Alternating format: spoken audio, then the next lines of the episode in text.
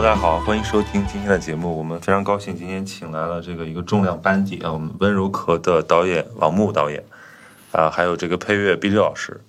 听众朋友们，大家好，我是温柔克特导演王牧。大家好，我是 B 六。然后我们今天就是想来聊聊这个电影，然后以及这个电影非常出色的这个配乐啊。对我，我参加这个电影，其实最早的缘由是因为先是我们在微信上认识，对吧？然后，嗯，王牧导演就直接把他他的那个剧本发给我看，我当时当天晚上我就读了那个剧本，读完之后我马上就立刻我就答应了，我说我特别愿意做这部电影的配乐。嗯嗯，是奔着什么去的？当时我觉得主要是奔着王牧导演描绘的两个人物的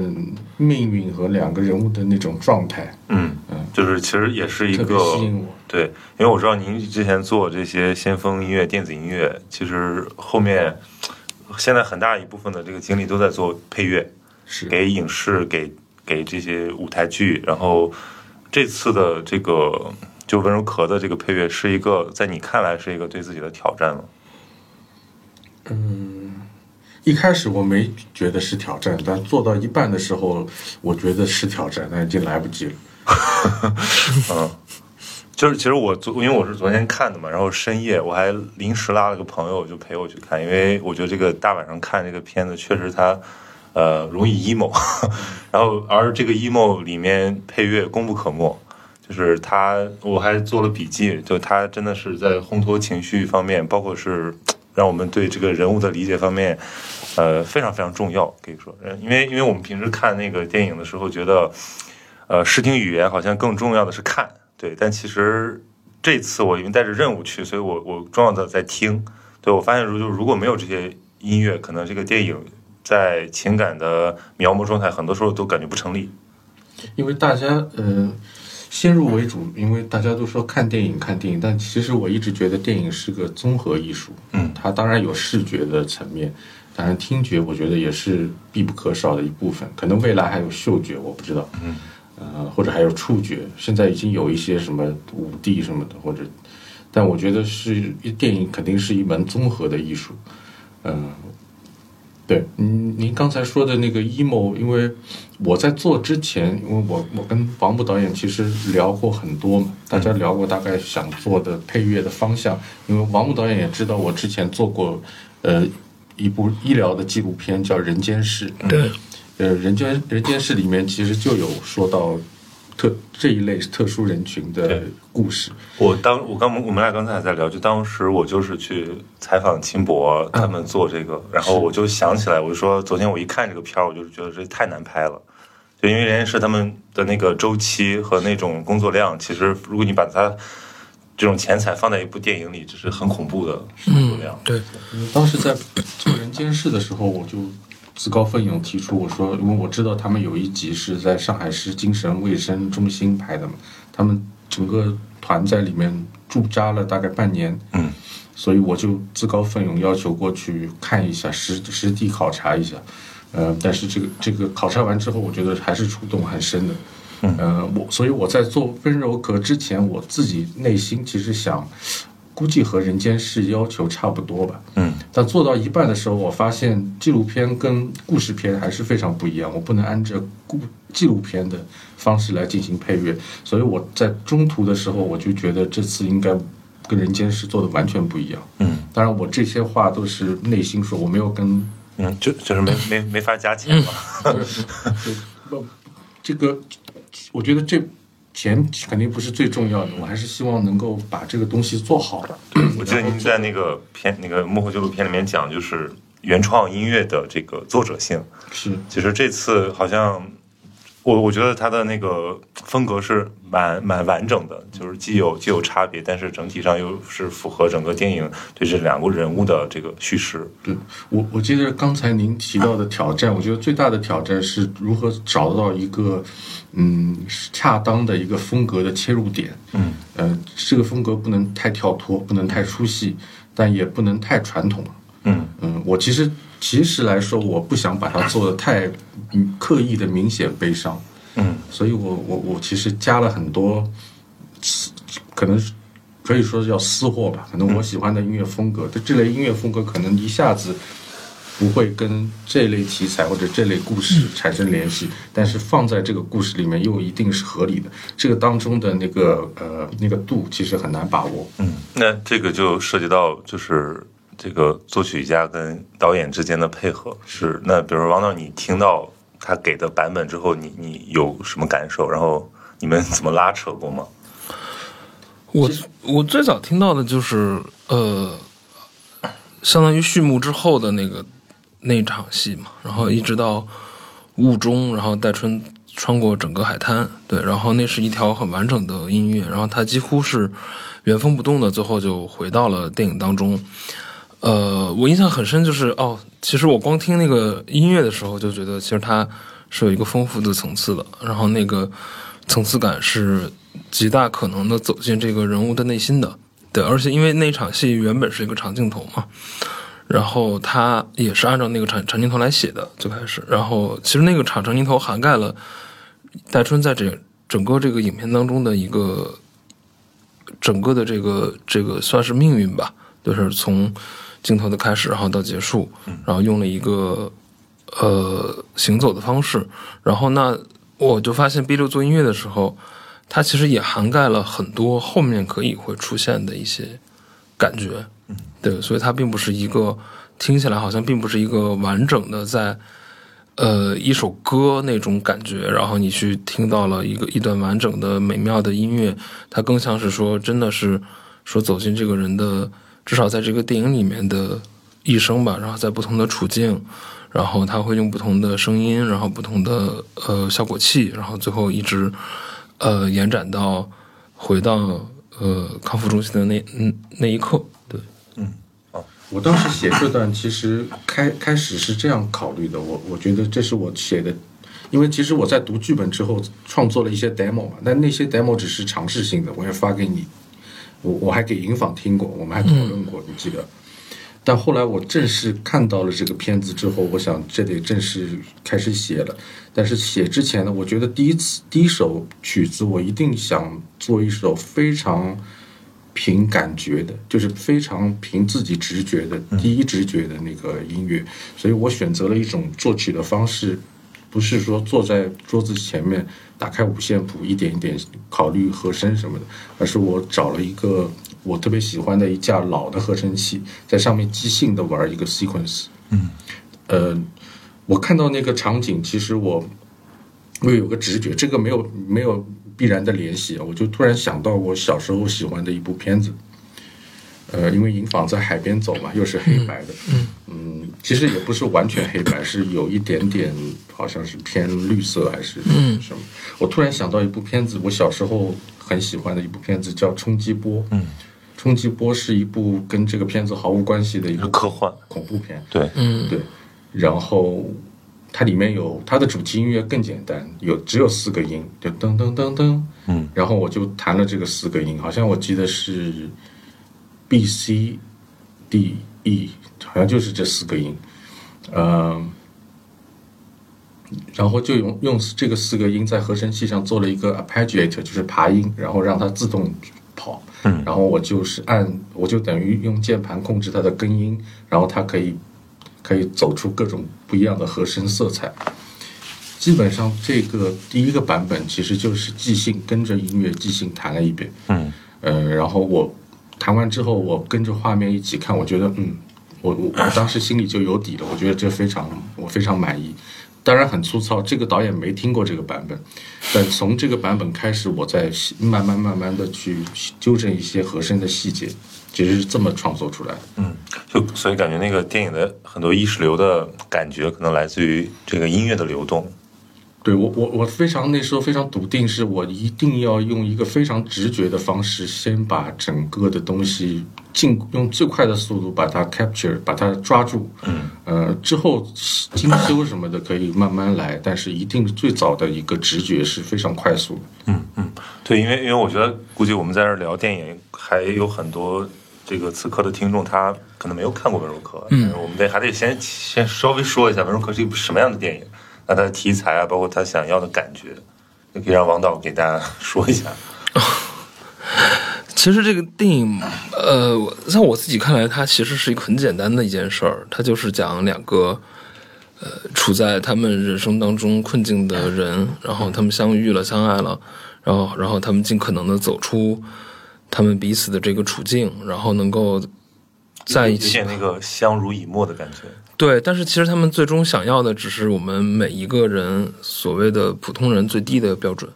他们只要达到那个就可以了。对，但是其实你会发现，这个世界上就是有很多人想要达到我们所谓的最低标准，要经过很多的艰辛。嗯，对，其实在我看来，这个电影就是在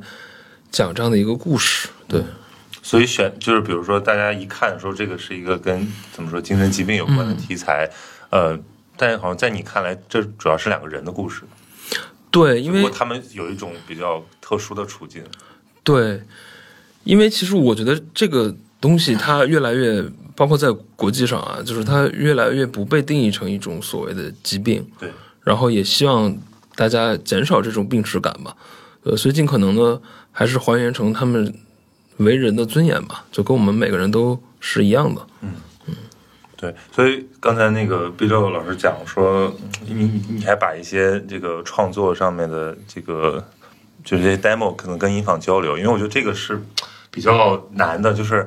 呃，你要因为我们说，我我虽然我我知道王老师的意思，就是说所谓的这个正常跟那个特殊，其实这个边界越来越模糊。嗯对，甚至我们可以反过来说， 就是谁又谁是正常的呢？嗯但是确实，你对于很多普通观众来看，他想要在那个影院里面带入。一个呃精神患者的世界，他需要一点门槛，嗯而这个时候音乐可能我觉得起到非常重要的作用，嗯对，然后呃，我不知道，因为可能尹昉在饰演这个男主的时候，他也有非常多的准备，然后要进入到那种某种情绪里面去，他或者说要体验那种东西。我觉得这个 B 老师可以聊聊，就是你当时怎么去，嗯、要那种感觉，还是说你其实也不考虑说这是一个什么样的主人公，你就是我我我其实说实话，我一开始在写的时候，我一我我会把他们的疾病看作一个一个一个音乐当中需要表达的一个要素。嗯但写到我觉得三分之一的时候，我完全就忘了他们的这个生理的这个问题。嗯我觉得就拿他们当一个正常人在写。嗯我觉得就是一个爱情的，当然是一个比较痛苦的一个爱情的故事。嗯，就是那这种，比如说对于演员来讲，他要体验角色，可是那对于一个作曲来讲，需要有这种感觉吗？就是我我这个音乐是为这个人的内心戏定制的这种感觉。我觉得需要，我觉得需要，嗯因为音乐，我一直觉得，我不管是写任何，不管是纪录片还是嗯电影还是电视剧，我其实作为作曲本身来说就是演员，嗯我需要演很多角色，我我要演导演的角色，我要演女主角的角色，还要演男主角的角色，所有里面出现的人物我都要演，当然需要配乐的地方我都要演，嗯所以我觉得音乐其实就是一个演员，只是他他没有没有一个形象。就可能到了比较极致的状态，就是那个坂本龙一演那个这个 Mr. 劳伦斯里面的那种，他既是演员，他又是作曲，他能够体验那种情愫。呃，这这对，当然这是一个个特例了。我指平时一般的配乐，其实配乐本身它就是在表演。嗯，但也有也有很多种，因为这个是比如说原创电影音乐，但还有很多种，就是它其实是呃拿来主义，就是用了很多经典的配乐，然后重新再演绎。像比如昆汀是不是就很喜欢这么做？对，对，就这这种，比如您怎么看？这个这个是不是我觉得是不一样的，这这个不一样的配乐方法吧。还有一些可能可能电视剧喜欢拿一些歌来嗯当做配乐，也是一种方法。嗯，我我们探讨的可能是更传统的，就是原创的配乐。嗯，就是定定制的，它一定有更强的一种作者性在。哦，那肯定，那肯定也不呃，其实也不一定。就是如果他拿拿歌来用做配乐，其实也有作者性，就看他对这首歌有没有全新的放在这个语境下嗯面有没有一种全新的化学反应。嗯嗯，我觉得对对这个大部分观众来讲，可能最近一次来想到这个事儿，应该就是看那个辛爽的《漫长的季节》，那里面用了好多好多私货， 对对对，是。就是这我不那个，所以王导，你当时选就是这个配乐的时候，你想选合作伙伴，或者说你想要的那个风格，是一个很实验、很先锋的这样一个风格，还是说你只是选人？你觉得我要跟第六合作一下？呃，最早的时候我就觉得这个片子不能用钢琴和弦乐，嗯，太太俗了，不能走。里面好像有呃，钢琴有是就是你不想要它变成那种青春片儿的，呃，因为其实那个音乐它太客观了，就是它其实是一个观看者的音乐，就是它完全站在观众的角度，它不是站在角色的角度，所以我觉得那个可能跟这两个人物跟创作是没有关系的。然后后来我会觉得说，那是不是电子是一个很好的一个选择？因为虽然说好像现在可能国内的电影用电子为风格做配乐的还是比较少吧，但是呢，其实，在像美国的好多电影里面，包括欧洲的文艺片吧，我觉得其实是一个流行趋势。对，对，然后包括当时看《南方车站的聚会》，我觉得其实里面的那个电子，然后参与到叙事当中，包括跟声音的那个配合，让我觉得很着迷。对，虽然其实那个段落很少啊，也就十几分钟吧，好像。然后，但我就觉得其实这是一个最一个一个，其实这个反而是古典的和传统的配乐方式，只是我们好像某段时间开始配乐变成了一个营销方式。嗯，对，然后所以 BGM 起，对对烘托对情感对对对，就很就跟抖音的用法差不多嘛。然后后来我就说，那就联系毕六老师。然后我是联系之后，我才知道哦，他原来配过《笼中鸟》的那个配乐，所以我就觉得还挺挺有缘分的。就至少他对这个题材和群体是有了解的。呃，其实这个片子还是呃，我觉得很珍贵，就是能，而且包括我们刚才在聊说，像我在看那个豆瓣儿的很多评论，就大家觉得这是一个从题材到它的就是视听语言的那种实验性上都还呃让人眼前一亮的片子，而且现在我的感觉是，就国内这种青春片儿，它的这个就很糖水，嗯，对它如果要讨论一些比较沉重的，或者说比较有有社会价值的议题的时候，也都是浅尝辄止。对它其实很难有诚意，让人觉得说你要深入里面去，把把把这个创作者扔到里面去啊，这个过程一定我觉得很很不容易啊。包括其实这个很很重要的原因在于，我觉得 对这个演员的要求，嗯嗯，就是你能在他们的创作里面看到一些真诚，然后嗯被感染。就我看这片子，呃，我我我我我，因为我看我看了开头，我就知道他其实不是要给你讲个讲一个什么故事，他的故事很简单。嗯对其实我更多的是跟着这个演员的表演，然后跟着这些视听语言在感受一种情绪的流动。嗯然后这种片子其实非常难得，因为您刚才讲到了，现在很多观众在重新理解电影，重新呃，比如说我在看到那个很多短视频上，或者用手机看电影的人，我在想说他们所感受到那个电影跟就是创作者想要触达的东西是隔了好多好多层的，包括对一些这个元素非常烂俗的使用，嗯这个是这一个没办法的事情。嗯，对，我觉得是一个时代的一个一个一个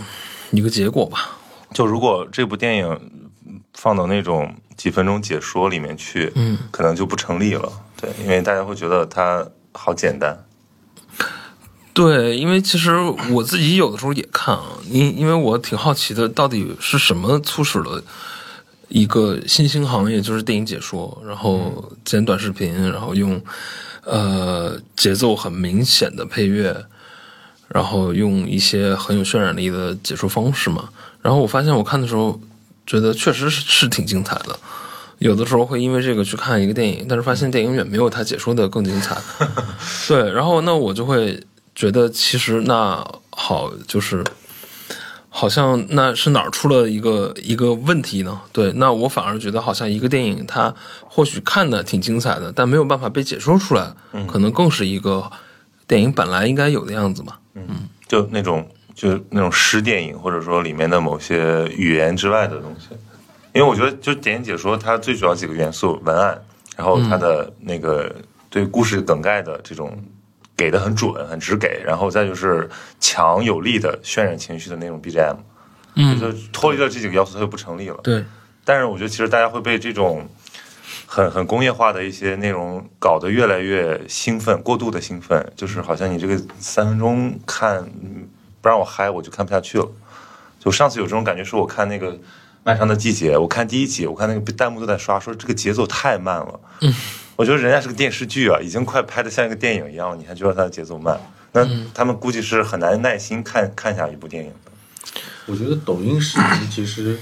它的工作原理是呃，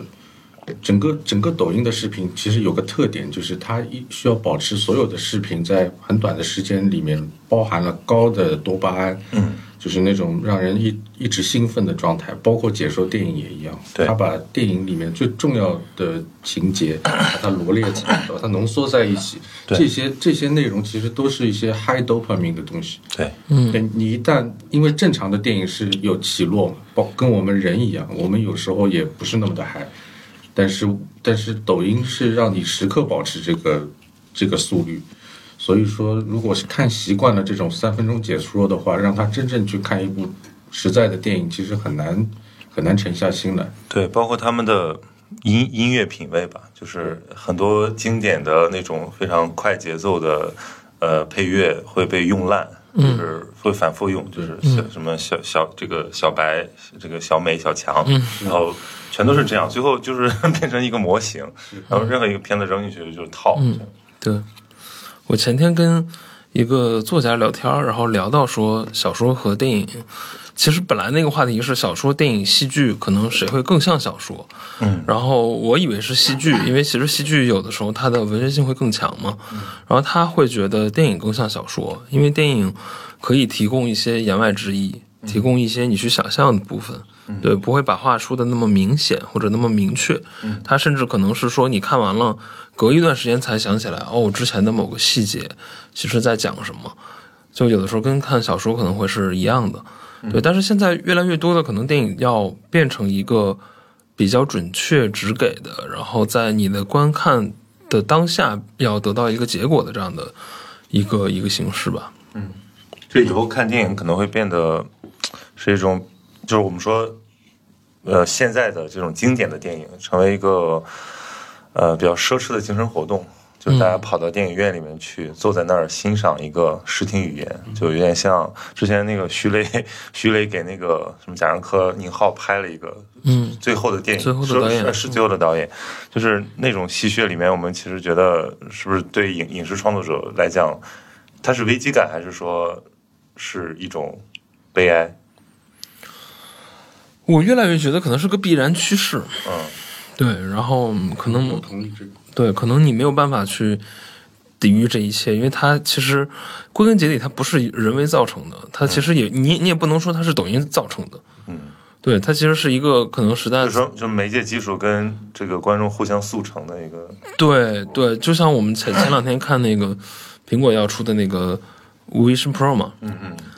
呃，我觉得它出来肯定对电影是有一个很大的打击的，对嗯包括你该怎么拍 电影，对，呃包括现在看游戏，嗯，很多时候就觉得哇，以后电影还能干啥？呃是，对我我看那个《Last of Us》，我都觉得说，哇操，这这到底是什么东西？这个是一个嗯游戏的一个辅助剧，还是一个以游戏改编的对剧集？对，其实看起来像是一个主播在打游戏，然后录下来的一个一个通关过程。关键是呃《Last of Us》剧我我也看了，但是我觉得远远没有游戏好看。嗯嗯嗯，但我我觉得这是人类文明在向前迈进的一个必然的过程。呃，其实我们当然现在讨论都都都比较 focus 在电影这个词儿上，但这个电影这个词儿，在我觉得在可能几百年人类的文明当当中，到底占有多大的席位，这是一个问号。就像当年，比如说电影刚刚发明出来，我相信肯定有很多小说家、戏剧家，嗯，可能在抨击电影，觉得这个东西也是一个 high dopamine 的东西，嗯，没有人再愿意去剧院或者读小说、或者看油画了，嗯，可能有很有可能以后就不是这个呃，这个电影院需要电影，而是电影需要电影院，就是大家在那个仪式感里面获得一些或者未来的电影院在哪儿？可能是在王牧导演说的那个 Vision Pro 上面，这就是电影院。嗯，因为现在其实有很多人在家庭里，在家里就有一个很大的电视，可能对他会买一个比较好的音响。嗯，嗯很多人尤其在疫情之后都懒得出门儿，可能对。那我不知道对你们来讲，就是看电影是意味着意味着什么？是一个呃消遣，还是说他因为你们是业内人士嘛？你你自己在看电影的时候，你会你也会跟着这个流行的趋势走，还是说你是一个很很很古典的原教旨的电影爱好者？我基本上还是在电影院看，嗯。嗯，我比较少那个但如果就是那那那那那这个没有没有好片子怎么办？去资料馆呀、然后去、去电影节啊，哦嗯对我大部分可能会这样看，有的时候也会看蓝光碟啊，对嗯，你看一些所谓经典电影吧，所以就要模拟一个就是小电影院的那种感觉，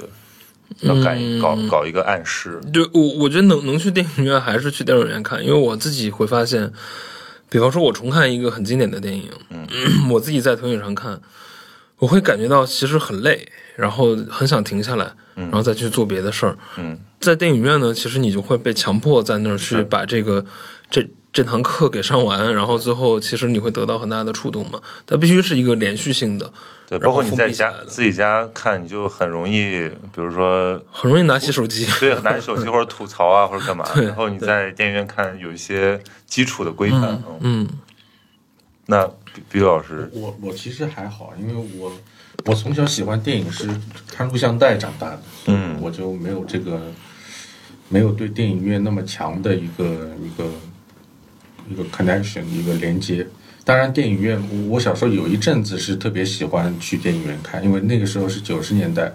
呃，中国成规模了引进非常多的大片，所谓的那种动作片、好莱坞的片片子，《真实的谎言》啊，《狮子王》什么的。那个时期我开始进电影院看看电影，但是就就像您说的，在我们这儿不是所有的片子都能在电影院看得到，所以蓝光碟什么的，或者现在的网上的这个视频，其实也是必须的。嗯嗯，就现在这正好是那个上影节期间嘛，然后再次感受到了就是大家那种好电影饥渴症，嗯，就是抢票成了一个成了一个呃狂潮，对，所以我不知道这种情况什么时候能有改善，就是大家总会觉得我们的什么审美或者说某些方面的教育从来没有开始过。但是新的一波波浪潮，像这个影视解说啊，像这种流媒体，又很快的袭来，就导致大家最后好像都在讨论电影，其实说的不是一个事儿。嗯嗯嗯，对，我觉得上海其实真正的影迷还是是人数是比较多的。嗯，你看这个上海电影节的支持率就知道。对，我我是去年啊不前年前年我在电影院里面看了一个小时候喜欢的《阴风阵阵》，嗯我觉得真的不一样，跟我以前看录像带以及那个 DVD 肯定不一样。是阿基托那个版本。对对对，老的版本。嗯，但问题就是我们是没有这个机会嘛，你对只能在这种电影节的时候。对，就是这是一种很奇妙的感觉。像我们有一个播客观影会，我们就是，当然我们最主流的还是院线片儿，但是有因为很多重映的嘛，像我们上一场做了那个宫崎骏的《天空之城》，就大家都看过的电影，你突然放到大荧幕上看说，哇，我怎么从来没有看过看过这部电影？就是你看到它的那个。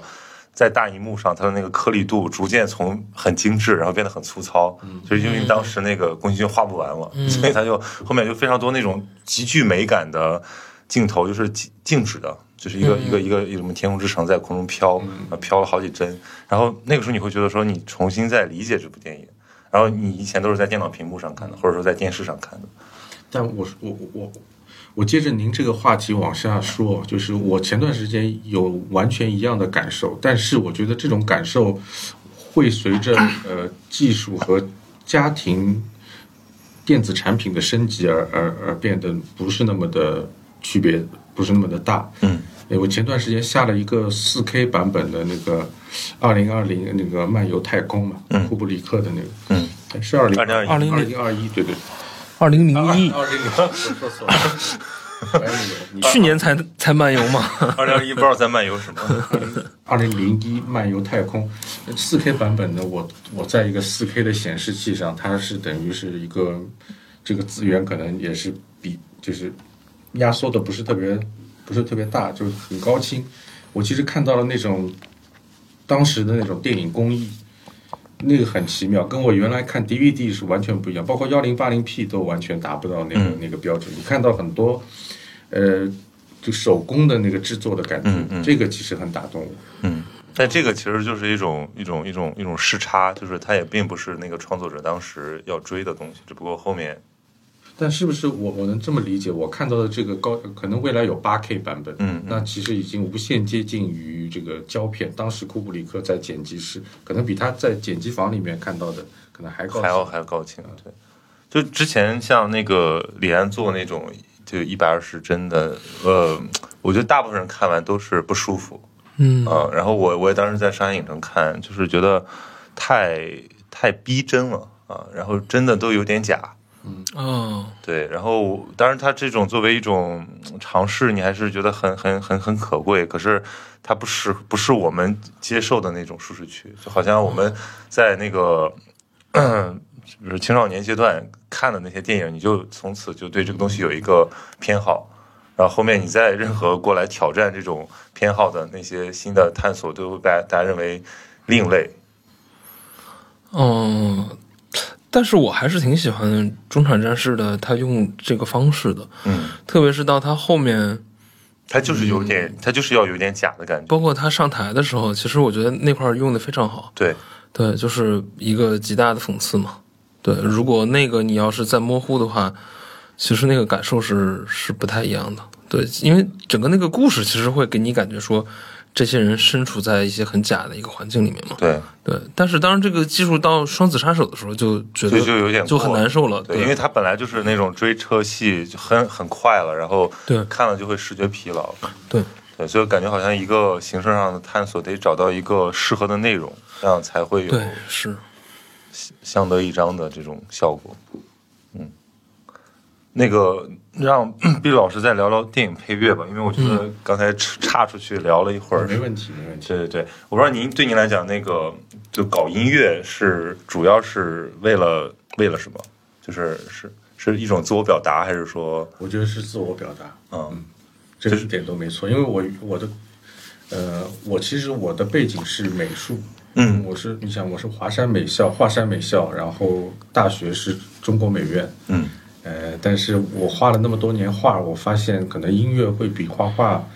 对我来说更容易表现嗯我想说的东西。嗯？所以很多的这个乐理什么是自学的嘛，自学的，就不是科班。对我在节目最后我要爆一个料，现在先先先先不说关于导演，我知道你要爆哪个料，嗯但是那个料最后会被剪 掉的。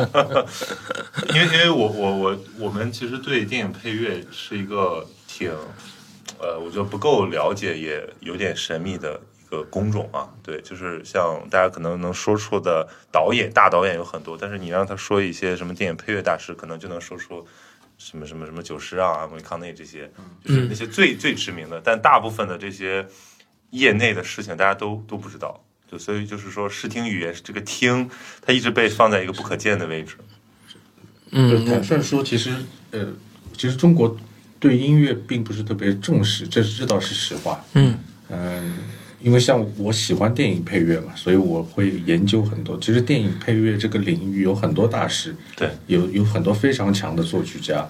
嗯、其实电影给了这些作曲家一种全新的，呃，不是一种能够继续做延续古典乐脉络的一个机会。我我这么嗯，对对对对我，是这么认为的。是其实那些作曲家如果放，如果电影没被发明，他们其实就是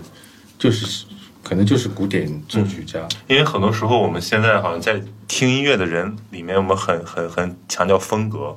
你是什么风格，他是什么风格。然后，但好像我觉得在配乐这个领域，这些东西被打破了，就是它可以自由的使用各种各样的元素和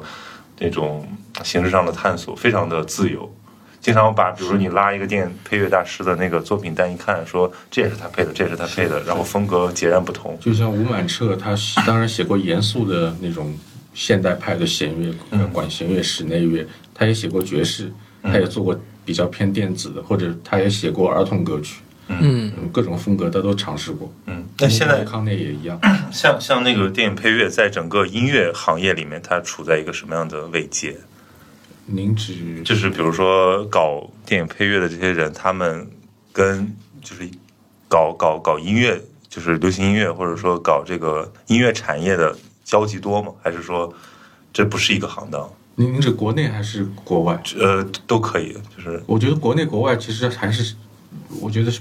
不是特别一样？嗯这个圈层文化不是特别一样。嗯嗯，从各个方面吧，就是大家的认可度、呃了熟悉度，还有受重视度都不太一样。嗯，国国外是个什么样？国外可能会比国内更受重视吧，做电影配乐这方面，从从不管从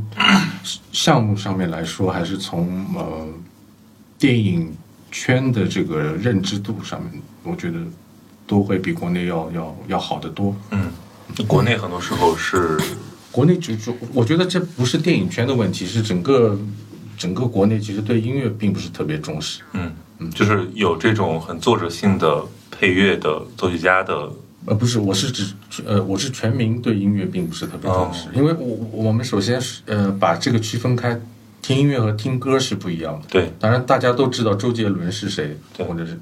但是但是听周杰伦的里面也有时候只听那个词儿的，听旋律的和能欣赏一些他的某些音乐性的东西是的因，因为流行歌其实也是一门综合艺术，它对包括了比如说发型、化妆，包括了服装，对包括了文学是非常重要。文学我觉得在流行音乐里面，在中国的语境下面，可能比音乐还重要。嗯。但好是像我们听流行歌，我觉得中文的里面更重视的是词，对，对，但但如果是纯音乐的话，那就嗯那个可能我怎么说，就是大家的感受度可能会会迟钝很多，嗯嗯。但是像先锋音乐，像这些后摇，在那国就内，更更小众。嗯，但现在应该有很多的感受，就是这个层次拉开了，有很多的这个真真正的那样的音音乐爱好者在进入这个是领域。是，我我觉得情况肯定会慢慢变好，但是呃还是有差距。嗯，因为您以前不是做过这个一些玩过乐队，然后也自己做，呃，那个时候的呃环境跟现在比起来是什么样的？就是做戈多那种那个时候，那个时候当然是更小众，嗯，就是纯地下、纯个人爱好。对，纯个人爱好，哦纯那种。我当时其实没有想过事业上的发展，就脑子里面没有这根筋，嗯完全是一个凭着兴趣爱好和就那个时候也没想说能做去做影视配乐，哦，我想过啊我但是我想只是想想，我觉得那个高不可攀，对我来说，因为我不不会音乐，嗯，我又不是音乐学院的，所以说我就我也不会乐理，我只是凭着自己的兴趣爱好，嗯，在所谓的都打引号的弹吉他，嗯所以电影配乐在我看来都是那种都是那种怎么说呢？首先你得会作曲吧，我那个时候完全没想过，嗯嗯，但好像菲利普·格拉斯也不是学音乐的，很多很多作曲家都不是是学吧音乐的，汉斯 Zimmer 也不是，吴满彻都不是科班出身。对。汉斯 Zimmer 说他是因为说别的都就是音乐是最不无聊的那个东西，所以他就自己玩儿从小。对我那个时候的状态，其实就是一个玩儿，我觉得，嗯是是，我觉得终于找到一个东西能够表达我想说的东西。嗯嗯，嗯，哎，那王导，你对音乐的这个怎么说？探索一下你的音乐审美史。哦，你们你们俩算是同龄人对吧？八八零，我我八七年，你是八一年是吧？对我八一，但是就你们俩感，就是你们俩那个青少年时代的那个音乐环境差的还不是不是太大吧？我我觉得其实跟年龄没关系，跟地域有关系。嗯，嗯，就是因为我在东北嘛，然后他是他是上海人，上海肯定是插一个插一句，就是王王导其实跟音乐有非常大的关系嗯。啊，只是他对平时不愿意提。提一提吧，就在我们节目里，因为我们可以看了一下中国最好的电视剧，是一个曾经玩乐队的人提一下，但是我觉得还是删了吧，啊、因为我最近好多以前的同同学看这个电影老来跟我聊天儿。嗯嗯，你以前是 我是学音乐的， OK，嗯，然后就我我我我在想，就是前两年还跟朋友开玩笑说，这个学音乐出身的，呃，做导演最成功的是谁？我说那肯定是辛爽呀，不是高高晓松怎么是能算成功呢？高晓松，高晓松，某种意义上啊的成功吗？那你你王导你是学什么？我我其实还是，呃，你要说我喜欢听音乐，就是最早的时候肯定是摇滚乐嘛，嗯然后你更早的听，当然我我我很早的时候听听的都是一些很重合的东西，嗯，嗯，然后慢慢慢慢的就是逐渐变轻，对，基本上就是这么一就个轻到什么程度？后摇这种，轻到可能听声音吧，就是我现在觉得听听一些噪音艺术也挺好的， OK，对，就是就就比较简单嘛。嗯，后摇其实，后摇其实我我我觉得后摇可能出现的比较晚，就是在我的这个体验当中吧。对对，然后但是呢，其实也我其实一直不觉得后摇是一种音乐风格，嗯，我觉得它更像是一种情绪的势能。嗯，对，所以。我有朋友会做后摇嘛，我会发现其实每个人之间的那个做法都不太一样。嗯对，包括出现的那个音乐的感受都不太一样。它其实综合来看就是一个你的一个感觉吧，嗯对。所以其实我们片子其实有一段中间他们逃出来的那那一段，其实它是一个比较完整的一个音乐嘛。嗯然后从茶山上，然后跑，包括那个树影，其实好多人说那那段是后摇，嗯对。但其实我我没有觉得那段是后摇，对我觉得它其实更是一个。呃，它是属于这个电影的，然后属于这个配乐体系的，而不是单独说这一段突然间风格变后摇了。对我一直不觉得嗯后摇是一种后摇是风格，对对对对对那那你就像 B 六，他是从这个美术到了音乐，找到自己的表达的语言。那你是怎么又转到这个影像？我我对音乐没有天赋，我除了我那个喜欢之外，其实没有任何的可能性去做这个事儿。嗯，就你玩过乐队吗？还是怎么样？有短暂的试过，然后短暂的玩过，嗯，但是后来我我觉得我可能更喜欢听，嗯对，然后我后来就有一个身份，就是提供给那些乐乐队，然后借给他们 CD 听， 就帮他们选。对，然后去开阔他们的眼那界。你可以做乐评人是吧？我写过乐评， 嗯，对啊，是啊，是啊。青岛摇滚教父青我不是青岛人，问题 是我我是大连人。 ，sorry，大连大连大 连摇滚教父，啊那个时候就是大连，可能在东北里面也很特别啊。就是就是你那时候的主要的音乐品味是什么？就是青少年时代。我爱摇滚乐啊，嗯对啊，就是每期必看啊，然后通俗歌曲啊，所以你其实我我这两天就是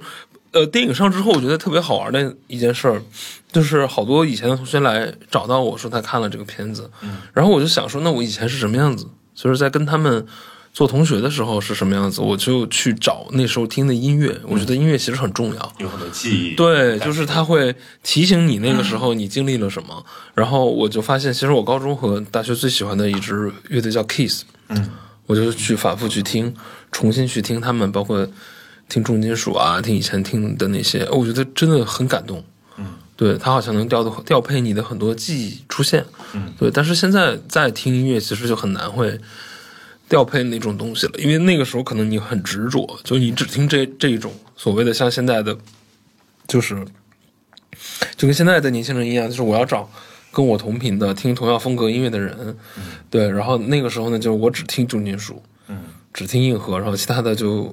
离我远一点儿。对， 会不会是因为那时候其实还是有一种匮乏感，就是我们抓到了一个自己的口味，我们就沿着它一路听下去了。然后可能比如说越听越窄，或者越听越广都有可能。但是现在我感觉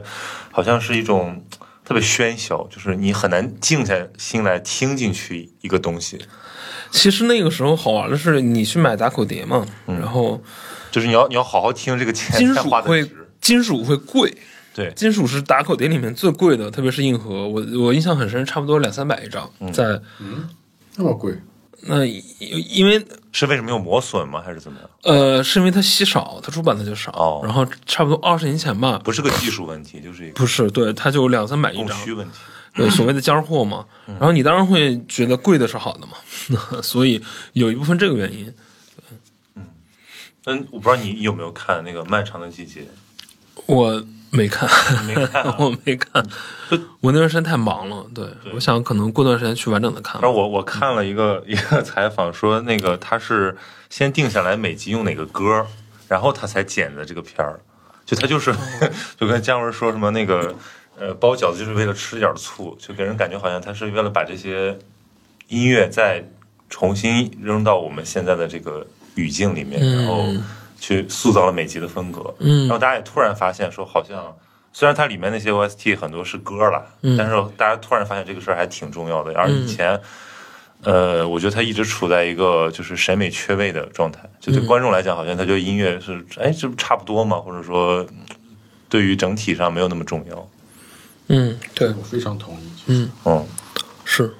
我觉得是要参与叙事的，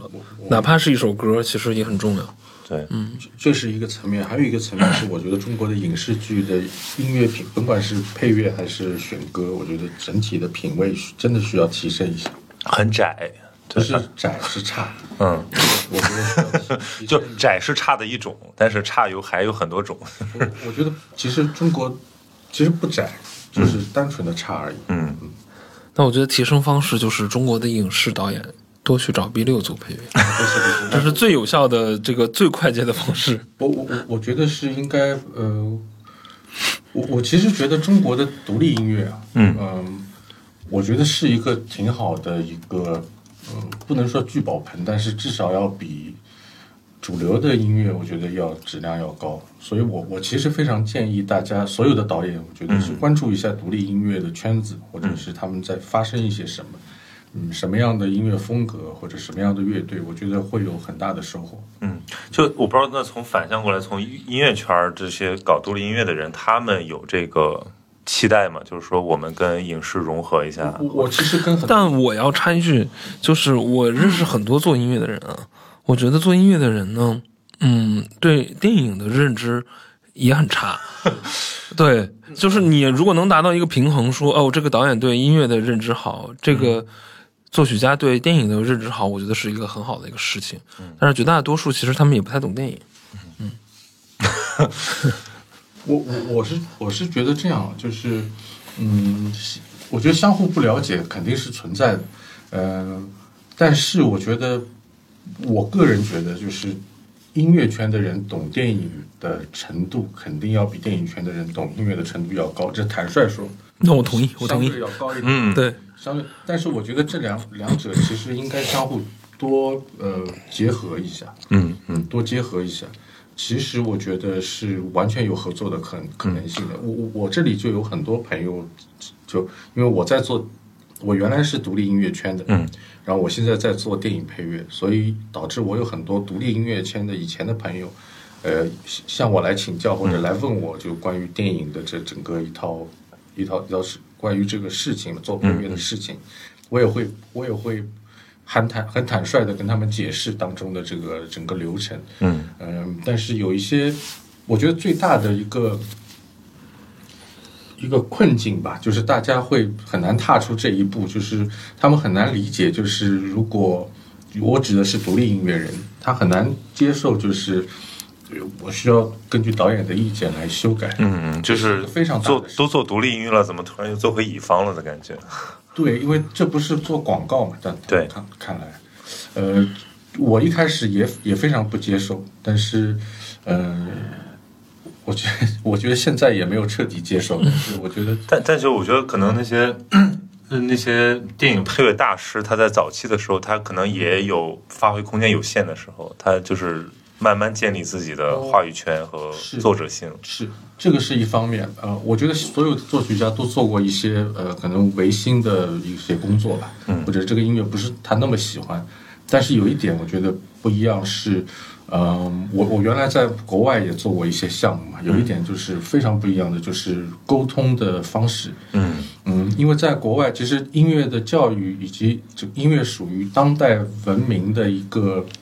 继承事实性，就是大家对音乐的了解不止不光是音乐人，而对是，普大及众。普及到普及度很高了，其实。对，所以说在国外，导演跟作曲家的沟通相对来说要方便得多，大家可以用一种一种彼此都知道的术话术吧来沟通。但国内其实很难做到。王牧导演是个是个例外，因为他原来写他写乐评，然后做摇滚教父。听那个摇滚乐，我们会相对来说容易一点，但有很多导演并不是这样。所以其实你们俩在这个 各自的圈层识别对方是很成本比较低的。对我跟他沟通音乐就相对来说容易一点，嗯，比如说我啊跟他说后摇，我这段准备，我打个比方，嗯，我这段准备做后摇了，嗯，下一段我准备加 shoegaze，他能明白，我不用再跟他解释什么么是时候 shoegaze？嗯，对对，这个其实很难解释。如果他完全不听音乐的话，对我怎么跟一个人快速，哪怕我花一个星期解释，他也不一定能彻底理解对什么是后摇。我之前有段时间，有一次也是跟另一个导演，呃然后就聊天儿，然后讲说我后面可能做一个片子，然后音音乐可能用 shoegaze，然后我还得需要去跟他解释 shoegaze 是 你甚至还要给他听，要对我，我后来就真的给他听了，我给他列了一个歌单。后来，那这个不是说短期能够让他真正理解什么是后摇的一个方法，即使他听了这个东西，其其实也不能完全理解。呃，我觉得其实有的时候对某一类导演来说，他也不太需要去理解。嗯，他可能需要的是一个，就是我们好像有的时候把导演这个工作放大的所谓权力放大的太多了。嗯，但是有的时候好像我会觉得，对很多导演来说，他不太重视这一个部分。就是得有也也有路径依赖问题 嘛，就是如果他懂，他就可能想管的多一点，或者想参与的多一点。对他要不懂，那碰上好的搭档，这个就是可能是天作之合，或者是对对嗯对，因为大多数人就只看结果嘛。对对，因为很多人他失去了最好的合作伙伴之后，他整体的影片的水准都会受影响。嗯，对。 那我刚才说那个音乐教育，我觉得其实这个又回到前面说的，就是如果大家在这样一个媒体环境下，呃，别说我觉得别谈音乐教育了，就是难，就是说音乐品味吧，我觉得都可能很够呛。 我发现一个巧合，就是跟我合作很长久的导演，你像秦博导演，嗯，他有一个特点跟王牧导演一样，他们从小都喜欢摇滚乐，是，我也是，当然。但是我觉得那个时嗯候的摇滚乐，它处正处在一个就是在吸收的状态，所以它可能开放性上比较好。但是现在我们在我们在听什么呢？我经常我也很纳闷儿，就是怎么在听这些东西。然后我去那种什么什么迪厅，我就觉得是呃不是要不要不要迪厅了，就是夜店啊，嗯夜或店嗯者我就说这歌也太差了，怎么好多年了还在放这些歌，就一点儿探索性都没有。然后探索性的内容是非常小众，就没人知道，就是不属于大众层面。 是我我印象特别 深，我第一次到上海电影节的时候，参加一个聚会。那个聚会呢，我当时因为我刚入行嘛，然后觉得那个聚会还挺高端的，都是一些挺重要的这个导演，然后也是在外滩一个特别豪华的一个露台酒吧吧。嗯，然后当时放的是《江南 Style》。嗯，然后我我当时还觉得还还挺震惊的，就是现在我我们嗯前两天我在跟朋友开玩笑，我说我说我说你不要说人丁太生怎么怎么样，我说丁太生现在出来骂无美子酱，我说这已经是时代最强音了，就是要不然就没人说了，就大家都我我看过几个他的视频，我觉得他说的挺好的。说的挺好的，而且挺好的就大家很多人对他黑转粉，就是因为说他说的很对啊呀、对而这些话这么对，这么基础的对的话，为什么都没有人说了？对，大家看现在因为今年也有月下嘛，对吧？现在我觉得这个其实是一个整体上，我觉得大众文化的困境，就是这种断代割裂非常强。嗯，就是现在特别多的这个，呃，你比如说我们现在零零后，甚至很多九五后对摇滚中国摇滚乐的了解，他要看综艺节目。嗯，要不然就他说这些人很宝藏啊，对吧？嗯从来没有听说过。嗯 然后他们他们去哪儿了？那其实我觉得这个是一个系统性问题。嗯对， ，B 六就拒绝了今年的月下，嗯，他本来可以在月下上稍微普及一些别的风格的音乐。我实在是我我主要是不喜欢综艺，我不能接受这 个这个娱乐形态，这个可能可能跟我没什么关系，我会看，嗯但是我就不想再参与了，因为我原来参与过这种节目，嗯，但但是现现我觉得现在可能小众圈层，不管是一就是比如说独立音乐圈，或者很多像文学圈、然后诗歌圈，现在都面临的一个戏剧圈是这样，就是你想要破自己的那个那个循环，你就只能去。不能叫放下身段吧，就只能说强忍着一些被误解，对，然后去、嗯去做这种大众性的东西。呃，我可能我的处境跟很多乐队不太一样，就是呃，我我其实不太不不是那么迫切的需要出圈儿，嗯对我来说。像国外的摇滚乐队，比如 U2 或者 Rolling Stone，、他们巡演也很密度很高，嗯可能是可能就连续两个月，嗯演六十场，每天一场，也有可能。嗯呃，我觉得对摇滚乐队来说，这是一个工作的状态，这倒没什么。关键就是，呃，我觉得关键只要是他们能够继续的创作，我觉得这是最重要的。就是他就是说这种突然增加的曝光，或者说巡或者演他商业化，不对他们那种我觉本来得的生活产生影响。对对，因为你你想原来的一些摇滚大牌，比如 U2，他们开始的时候，他也是一个独立乐队，也没有什么很多钱，对吧？但是当他们赚了很多钱之后，他们仍然具有很高的呃创作度。可能他们老了之后，可能这个创作的曲线会往下走，但是他们其实不是老的时候才有名嘛，他们年轻的时候就已经很有名了。在他们最有名的时候，他们还是能够创作出更好的作品。嗯，这这个我觉得是是考验一个乐队的一个一个关键。但这毕竟很少见，我觉得大多数乐队都是商业化之后越来越差，嗯，就越来越难听嘛。对，那其实它越来越难听的时候，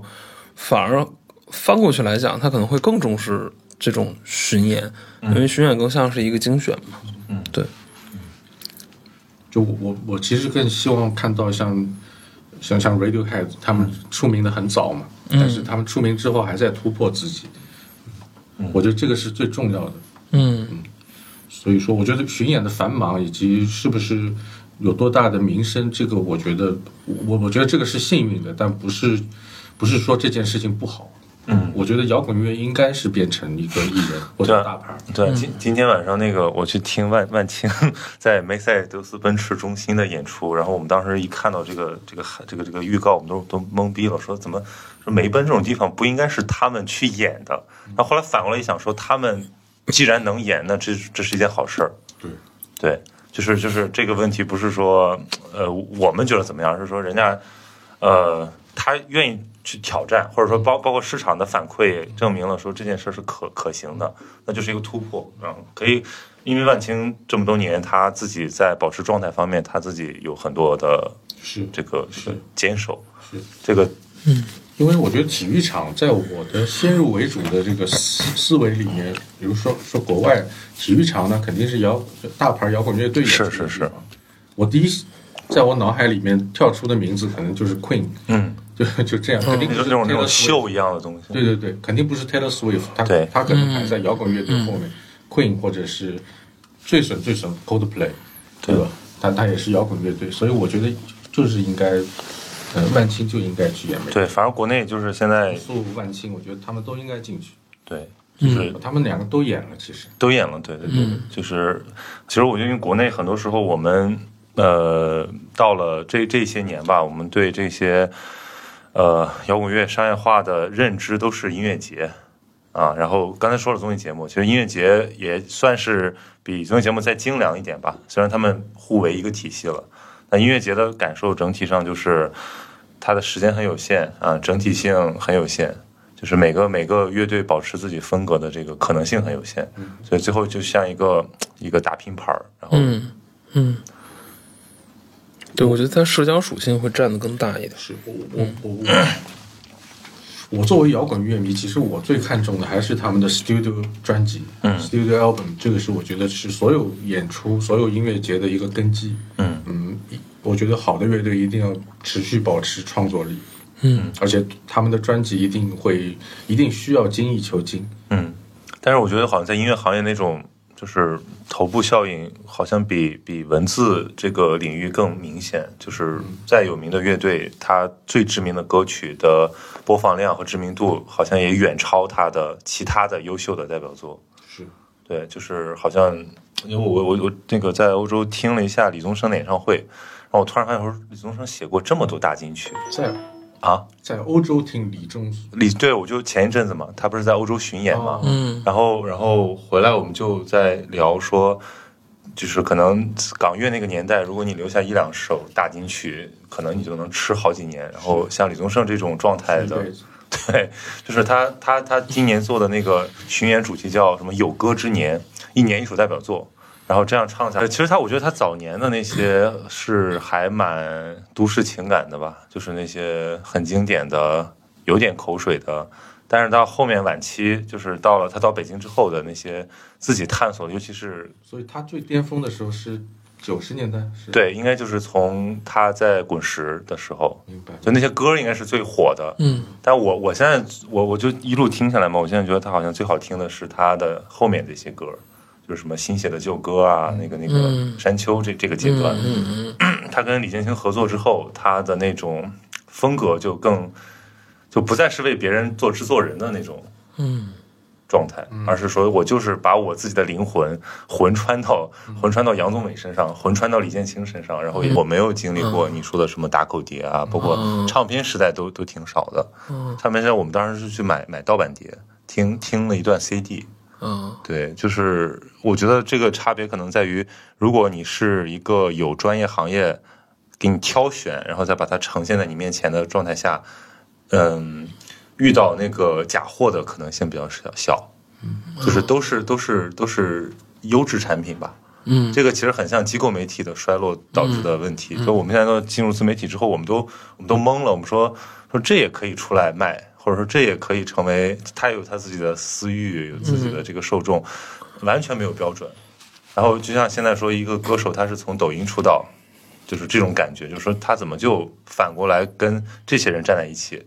啊？他配吗？然后大家现在就在问这些问题。嗯我我是前两年开始，呃，因为我原来我小时候是不是特别了解古典音乐？嗯，我是前其实应该是五六年前开始大规模的开始听古典音乐，在那个时刻，我觉得我非常内心非常充实，像回到了我十十几岁的感觉，就是第一次接触摇滚乐。呃，我会做一个功功课，我相信王牧导演也一样，就是我们会去追根溯源，就是因为嗯对一个乐队牵扯出很多，对对对对对是它跟它有关联的东西是，所以我在重新听古典音音乐的时候，我我又找到了那个年轻时候那个状态。嗯嗯，这一点我觉得是，我我觉得对我来说是最重要的。嗯就了解音乐文化，我指的是了解整个世界的音乐文化。嗯，这是一个历史脉络吧？对，其实我感觉包括如果嗯，如果您未来有兴趣对配乐这个行业有兴趣的话，其实你也可以追根溯源，找到很多。配乐那个更有意思，你可以将音乐家跟导演捆绑在一起，它是一个非常有机的一个组合。嗯嗯嗯，就是您刚才讲的，就是说很多现在的配乐反而是能够继承一些古典音乐的脉络。有对，这个这个是因为他们受了一个比较普遍的音乐教育，然后导致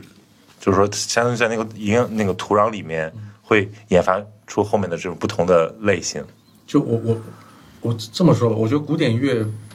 呃首先怎么定义古典乐？就是如果比如说贝多芬，我们 做非常标准的古典乐，嗯，其实他一直没有死，嗯，他这个音乐没有断过，而而在今天，它其实就变成电影配乐，一直存存活在我们的。我们的身边，只是它的风格会不断的往前走，不断的会层层递进，呃，但这个精神，呃，我觉得没有死，嗯嗯。就是它可以不只是以室内乐一种形式活着，它可对以他，他可以在电影院里面。嗯，那如如果我们现在在看中国的这个配乐行业的话，就是会有这种断代，就是什么断层感嘛？就是其实因为大家的基础都不一样，我觉得话语体系我不觉一得样。会有。我觉得跟整个世界其实是割裂开的，就中国是一个特例了，嗯不太一样。我觉得这几年其实中国的电影配乐变好了，然后也不光是电影配乐吧，就是整体性都变好了。然后，呃，其实像《繁花》，我觉得是一个挺典型的一个一一一个现象吧。因为之前我很早看舞台剧，基本上所有舞台剧都是从呃国外的电影啊，然后从后摇啊，从各种东西去扒一段出来。然后也没有说真的去为他的这个这台剧去好好写一下配乐。嗯，但是从《繁花》开始，我会发现，就是从 B 六开始做这个配乐，然后它是要呃，绝对是在你这个情境当中嘛，对，然后是符合这个这个故事的，对，它是很独特的。但是以前其实是很少的，包括其实你现在听到越越来越多的配乐呃，作曲家吧，对，像 B 六啊，像那个丁可啊，然后像李恒，我觉得都挺丰富的，都不太像以前那种，好像一套东西去做，然后反复做，然后，然后那个你也听不出来它跟电影的关联在哪儿。对我会觉得好像越来越丰富了，对，然后整体来讲，我自己的感受是，是这五六年中国才有真正意义上的电影配乐。嗯嗯，它好像以前那个东西不不太叫电影配乐。嗯，对，更多的像一个就是配合的工种。对，我觉得更多的像是，呃，某某音乐家有心客串一下，嗯对，然后可能没有真的跟电影有很深的一个紧密的结合吧。那是这样，我的理解是这两年其实有更多的人从独立音乐圈转进了电影这个这个这个产业。，对对，过去呢很多都是学院派的，可能作曲系毕业的，呃，作曲家，嗯，比较传统的作曲家在做电影配乐。嗯嗯呃，但不代表我过去的电影配乐质量不如现在，我觉得对不一样。呃，我我刚才说的是，嗯，整个脉络，其实中国其实找不到脉络，因为你像我我年轻的时候，我也会关注电影配乐，我关注的是像金福仔老师写的嗯电影，包括他的动画片。但金福仔老师的晚辈是谁呢？嗯，我不知道他。没传承，就或者说他其实就是就是说大师都是单蹦的， 对对对，我不知道他的晚辈是谁，他没有这个脉络，我已经找不着了。我肯定不是属于，我是在这个行业里面当然是他的晚辈，但那个音乐的逻辑上面跟他是跟金老师是没有任何关系的。嗯，我当然很喜欢金老师的作品啊，嗯，但是我或者丁可都跟金老师没有关系。呃，我我们的出来主要是因为独立音乐，其实，它跟学院派的作曲系完全没关系。因为我们的电影其实也没有脉络，是啊，我刚才就想说，难道对电影有脉络吗？对，我们的电影也没有脉络，然后导致其实跟电影相关的所有的呃职职业吧或者岗位，其实都不太形成一个很好的、很具体的一个脉络嘛，对吧？你像我们喜欢给导演分带，嗯，分带跟脉络就没关系，因为你要分，其实你还要你还是要分他的这个呃风格啊，或者说他的表达呀、对。你哪你你说你给导演分带，第五代的导演，他每部电影其实都不太一样。对，对，所以这个流派或者说这种代际，更多的可能就是作为学院，嗯，省事儿，或者说为了给你捋一条线儿的，对，就是大而化之嘛。对然后你这样考试比较简单。对，但我我我为什么会觉得现在越来越好啊，或者说越越来越专业？它专业恰恰是因为大家都没那么职业。嗯，哦、并不是说我是一个电影厂的导演，然后我是一个电影学呃，或者说是我是一个音乐学院的老师，或者是哪个乐团的一个一个一个作曲家。我觉得他变得说每个人他都有很多不同的身份。嗯，他没有会把自己完全定义在一个导演的身份上。嗯，对吧？你比如说辛辛爽或者是其他人，我觉得他也会做别的，啊、也会有更多跨界的尝试。就是他不会局限在某一种艺术形式或者创作的轨迹上，嗯、包括作曲家也也是这样，对你配配游戏啊，你做噪音啊，做实验电子啊，然后做配乐啊，对，那 B B 六肯定做过很多不同风格的音乐嘛，嗯，所以我会觉得大家如果都别太定义自己，然后都别太限制自己的话，其实反而，呃，我觉得才是一个专业的形态，嗯呃刚才王武导演说的这这番话，让我突然想到，我就横向对比好莱坞，嗯，好莱坞的电影配乐其实也是这个，它有一个轮回。像早期的好莱坞配乐，它是由一帮职业呃非常专业的职业作曲家所、呃怎么说把控嗯垄断的感觉对杰瑞· Goldsmith 啊，包括后面的 Bernard Herrmann，对，然后一直到六十年代摇滚乐起来之后，其实这些其实他们就很多人开始把摇滚乐就很多就是用歌摇滚乐队或者是爵士乐，对，其实可以理解嘛，你有伴随着这些音乐成长的那些创作者，他自己会把嗯很多但是后面又有一代，后面又有一代更新的年轻的作曲家上来，当时最有名的就是 John Williams，嗯，他又用一种全新的作曲方法把这些摇滚乐又盖过去，对，然后随着八十年代又有合成器， 很多比如说小成本电影，然后到九十年代又变成一个传统的大弦乐编制的东西，然后这两年你看 A 二四有很多非常不一样的配乐又起来了，所以它一直是一层一层。嗯，就对是就是一个行业的人才溢出。我感觉就是好像电影行业在发生，影视行业在发生这个过程也非常像，就是所有的，就比如说在国内曾经被垄断的一些，比如说大制片厂或者说大的这些机构，包括像做那种公益的，嗯啊、那些创作行业重新崩溃，然后用把这些人人人才溢出来了。我我我我我其实不希望谁是就革命的那个状态，我不是特别喜欢。我觉得应该大家共存，有学院派的，我其实更愿意，比如说我特别现在在寻找好的。今天中国的学院派的作曲家做电影配乐，虽然没发现啊，但是我觉得他们也应该有好的作品。呃独立音乐当然这是我的原来的圈子嘛，当然我会很关注。对，但问题就是，我觉得说一出来了之后，就是谁来承接它？比如说像现在，因为有很多这种像流媒体平台，嗯啊，短剧，它其实可以承接到你的这个容错空间比较大，你去搞一点儿搞一点儿尝试是 OK 的。但是，就如果从头再来，我觉得肯定肯定没有没有办法。是是，但有有一点我必须得着重的补充一下，就是我觉得中国非常欠缺。呃，我为什么一直在反复强调对音乐不够重视？我觉得中国的电影节真的应该多给电影配乐颁一个奖。嗯因为我我我从业这几年，我反正觉得电影跟我不是说美术不重要，或者跟化，我也不是说化妆服服装不重要，但基本上电影配乐跟美术跟服装差不多。你纵观整个全世界的电影，其实我觉得中国非常欠缺一些给电影配乐评奖的体体制。我觉得这个其实挺正常的，就是你的摄影啊、美术啊，它其实是电影学院的一门课嘛。然后它是电影学院一门课的时候，它就形成了一种所谓的评价体系或者评价系统吧。然后那就会有人知道该怎么评，虽然也未必说这个结果是绝绝对意义上的好的一个评价体系诞生的，但是它至少说追根溯源，它有它的所谓的门派嘛。但是电影呢，我觉得电电影配乐的问题是呢，谁能评电影配乐呢？就是其实我们缺少能评价电影配乐的专业人士。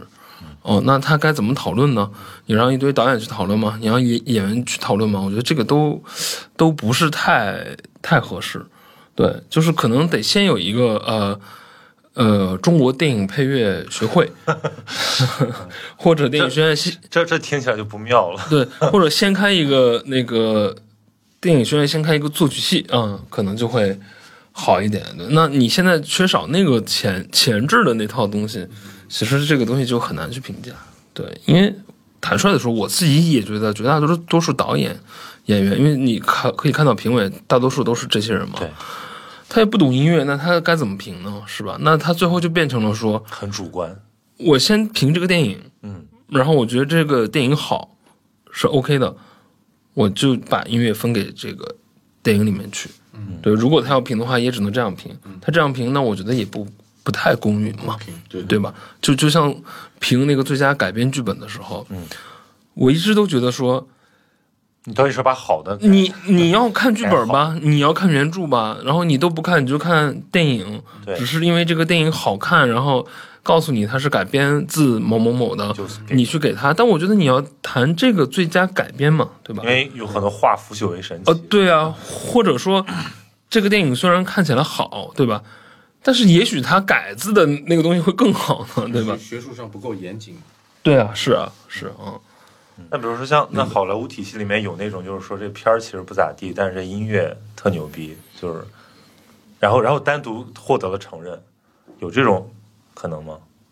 呃，当然，如果我们说不，我们不说大师了，我们就说一般意义上的，就是说电影配乐这个行业发掘人才的方式，也是就是可以被从他们的同行里面看到的吗？哎呦，您这个问题还挺有意思的，我还真想不出来。就经典的配乐作品，其实它跟随的电影肯定还是，至少肯定不是差的，这是肯定的。对对对，是，嗯，我觉得肯定是有所以些，我还是回到那句话，我觉得电影是个综合艺术，这这是相互相辅相成的。对，嗯，但确实有一些电影可能像当然有一些呃，我我我有一个例嗯子，我指的是正经电影，嗯，但 B 级片里面这个例子太多了，所有的 B 级片都是那种电影巨差，嗯，也不是差，这个你没法说 B 级片越差越好， 所以说嗯里面有一些我觉得非常好的电影配乐，嗯，奥斯卡这个体系来说，我觉得，但那我觉得能进奥斯卡角逐的电影其实都不差。嗯嗯，我至至少在技术上都不差。就他们在制制片层面，就肯定会找到那些已经证明过自己的作曲家和音乐家。但我觉得其实有意思的一个地方是，像 AR 四有些片子啊，它它其实不算主流的片子，但是它在它某某种群体当中是一个很很流行的一些影片。你比如说，你比如说《浪潮》，然后你比如说是萨福迪兄弟是吧？嗯啊，但他们已经很有名了。他哦对他们已经不是什么，但是呢，它在主流评价里面肯定不是说很优秀很优秀的片子，特别是《浪潮》。对，嗯，但是浪潮里面其实用的音乐呢是很当下的，嗯，然后是很主流的，然后我觉得这个是一个很有意思的事儿。但是主流电影呢，你比如说你看《月光男孩》或者看《绿皮书》吧，对吧？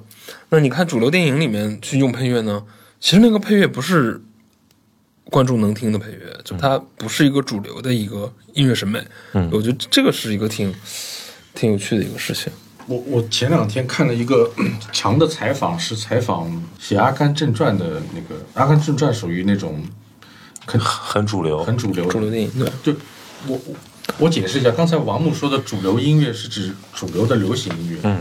首先，《阿甘正传》的配乐也不是主流的流行音乐，因为一般大众不会去专门听这样的音乐。它可以说是传统音乐，但不是肯定不是主流音乐。就他他在这个采访里面聊了很多他的做音乐的历程，其实他基本上就他也会变，但是他的变动非常少。到呃，那成名之后，他做的所有的作曲就形成了一种规格。比如说，我们所有的片子都变成一种音色。嗯，我所有的工具就是这些，反正是一个标准配置的一个管弦乐队，然后加一些打击乐，然后最多最多撑死了我加一些比较新的合成器的音色，但是整个感官其实是是保持那样的。但是我觉得 A 二四的配乐可能它跳就是那个跳跃感更大，嗯，它可能是完全不一样的配乐，嗯，呃，我我觉得这就是